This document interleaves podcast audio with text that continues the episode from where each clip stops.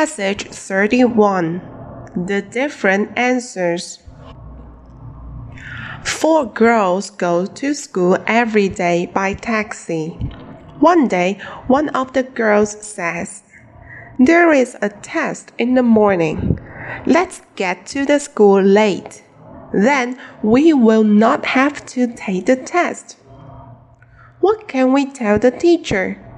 One of the girls asks. She will be angry.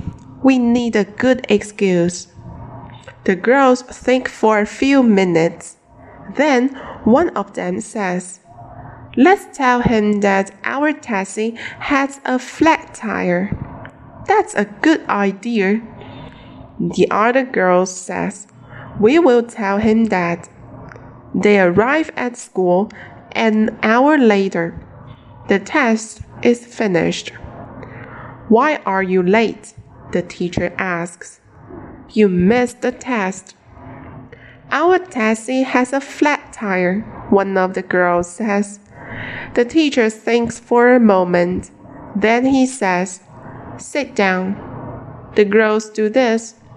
Then the teacher says, Write on a piece of a paper the answer to this question Which tire is flat? What a difficult question. The girls look at each other sadly. At last, they give different answers.